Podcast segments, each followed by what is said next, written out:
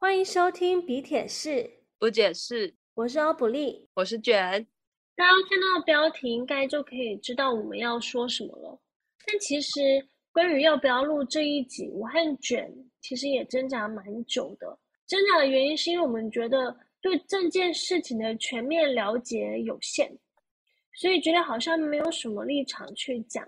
但为什么又要录这一集呢？因为在这事件的过程中，我们发现普遍大众因为不是在历史、考古或者是古董维护相关领域工作，所以呢，对于这次事件的某些观念或者是感受，可能有一些误会，所以想要做一些厘清。那到底是什么事？其实，在前几个礼拜就闹得沸沸扬扬的新闻，它的标题是“故宫打破国宝龙纹碗”。高层下封口令，有立委在立法院国师论坛提出故宫有瓷器损毁，并且指控故宫隐匿了这个事件。嗯，那今天我们就来跟大家一起聊聊这件事。那这件事情被爆出来呢，是今年的十月二十八号，可是呢，这个瓷器受损的时间却不是最近的事，所以大家才会觉得故宫有意隐瞒这件事情。而且后来，这位立委还加码爆料说，打破瓷器的情况不止一次。那当然，就同一天，故宫就有出来回应，在他脸书上就有，其实我现在去查脸书也是看得到的。故宫的回应，十月二十八号，他们承认哦，的确有三件文物受损，分别是明弘治款焦黄绿彩双龙小碗，清康熙款暗龙白里小黄瓷碗，还有。清乾隆青花花卉盘，但是呢，这个前面两件啊，都是打开盒子的时候就发现它破损，只有清乾隆青花花卉盘是人为疏失而损坏。这个，嗯，大家就觉得什么什么，会有这种，怎么会又有打开的时候又又就坏掉了，还有人为疏失呢？就是大家觉得，嗯，怎么会有这种奇怪的事情，对吧？嗯，相信大家在听到这件事情的时候，应该都会觉得很气愤，因为当下我觉得也是蛮扯的，而且又是在故宫这个国家级的博物馆，能进去工作的人，对于文物的维护应该都是非常谨慎，但没有想到还是发生这样的事情，所以难免会对他们的专业度产生了质疑。嗯，没错，就像我们前面讲的，就整件事情我们也很难去说到底是怎么回事，因为。我们得知的就是故宫释出的他的消息，跟媒体一直在报道的消息，所以我们其实对于全面的状况都是知道的很有限的。可是呢，有几件事情是可以厘清的。首先，这个标题就是那那那个立委啊，他爆料的时候就直接说了，所以后来新闻也全部都用这个标题：国宝被损坏。但是其实这三件都不是国宝哦。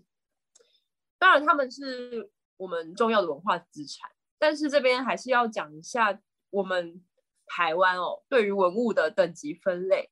大家好像觉得在故宫里面呢，当然就是国宝啊，但是国宝在文化资产保存法里面其实是有特别的定义的哦。文资法里面文物分成三个等级：国宝、重要古物和一般古物。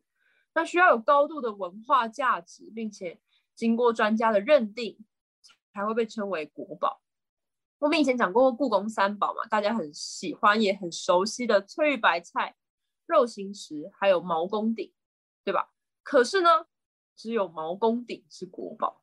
另外两件虽然也非常的有名，可是，在文资法的认定上，他们只是重要古物，还没有到国宝的程度。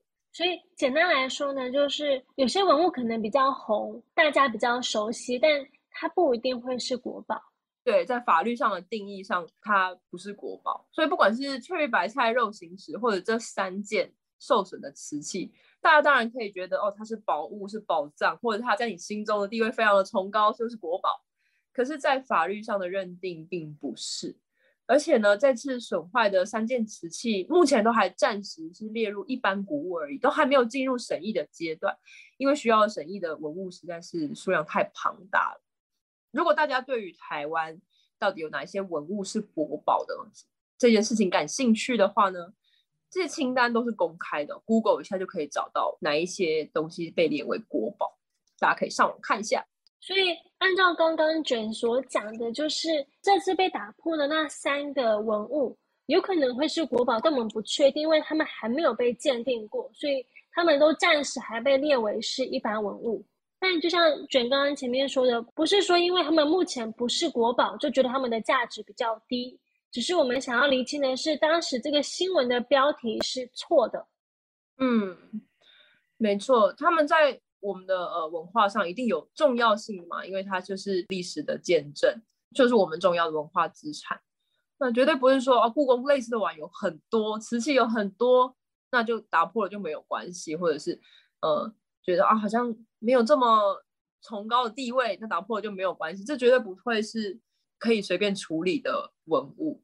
嗯，那我们这边再讲另外一个记者说的，这三个文物的估价超过二十五亿，这边也要跟大家来澄清一下。觉得这有点太夸张了。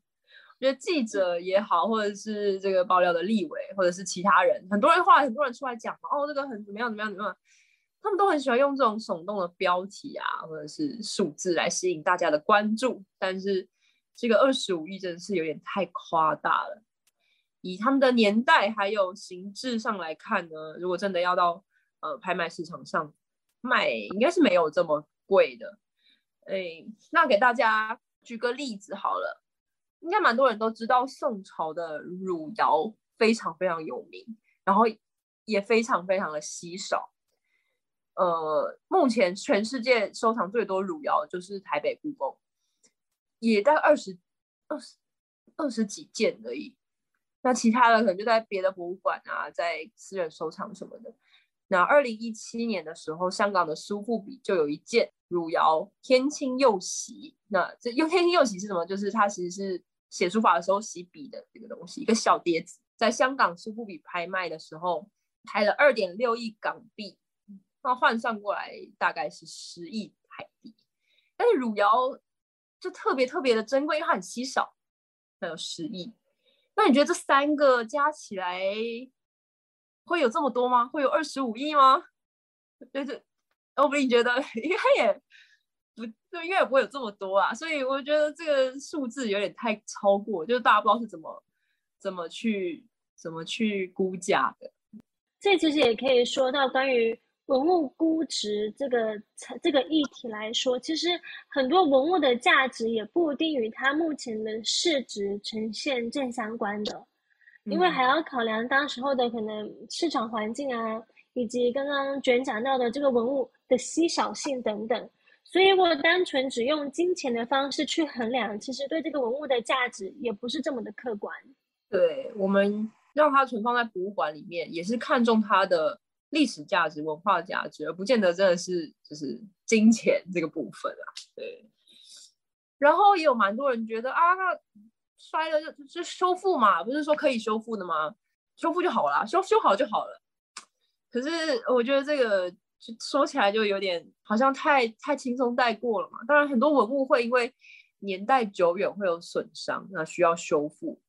那有时候在运送、在整理的。过程中也会不小心撞伤瓷器嘛，会不小心碰到，那书画可能会老化什么之类的，那需要需要修复。可是如果本身就有完整的文物，那当然是以保存的完整最好啊，以完整最为优先考量嘛。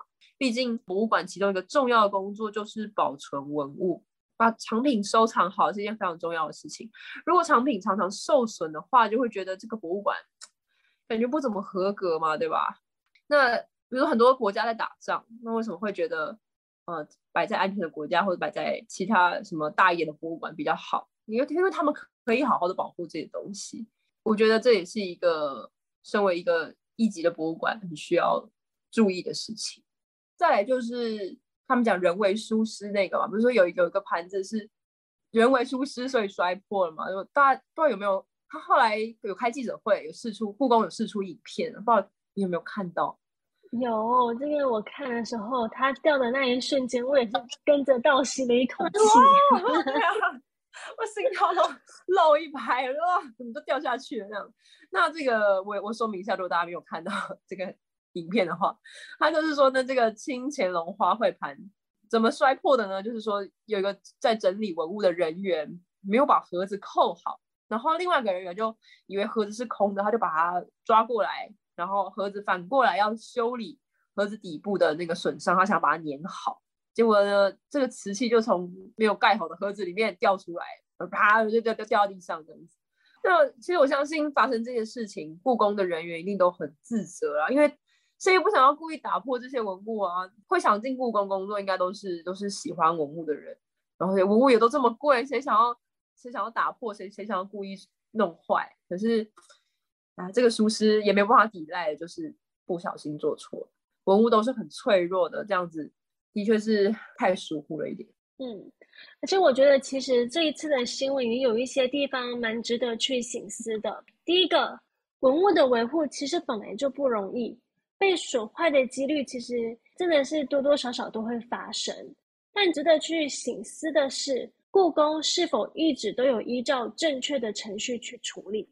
嗯，那当然就是除了处理文物之外，还有故宫内部的行政问题嘛。我想说，怎么会这么久没有人知道？然后就是当然会被质疑说是不是有故意隐隐匿消息啊？啊，还有另外那两个。打开就破了的瓷器很很奇怪，怎么会打开就破了呢？呃，也是有人问我说，会不会因为有空气、有什么湿度影响呢？瓷器应该不会吧？大家想想自己家里的碗，应该是不至于会有这样的状况。那所以应该就是撞破了或是什么？可是那前一次搬动和打开是什么时候呢？是谁经手的呢？应该会有记录吧？那就是当时比如说派谁谁谁谁一起去整理这一批，所以应该会有。名字会有记录，会有时间的，那这样应该可以查出来当时是谁的责任。那当然也要避免说怎么样会可以怎么样可以避免类似的情况再发生。既然这件事情已经被大家知道了，而且就是社会大众也想要知道这中间到底发生了什么事情，可是怎么故宫方面就会说哦打开就破了，然后这都可以修复的，怎么会用这两句话就来？了结这件事情呢，我也觉得这样子很感觉有点太太草率了吧。的确，嗯。那第二个我也发现蛮耐人寻味的是，为什么这件事情会被爆料出来？因为其实大家去想，这种内部的这种内部的事情有没有去处理，其实我们一般大众基本上是不会知道的。嗯。所以既然会被爆料出来，我觉得。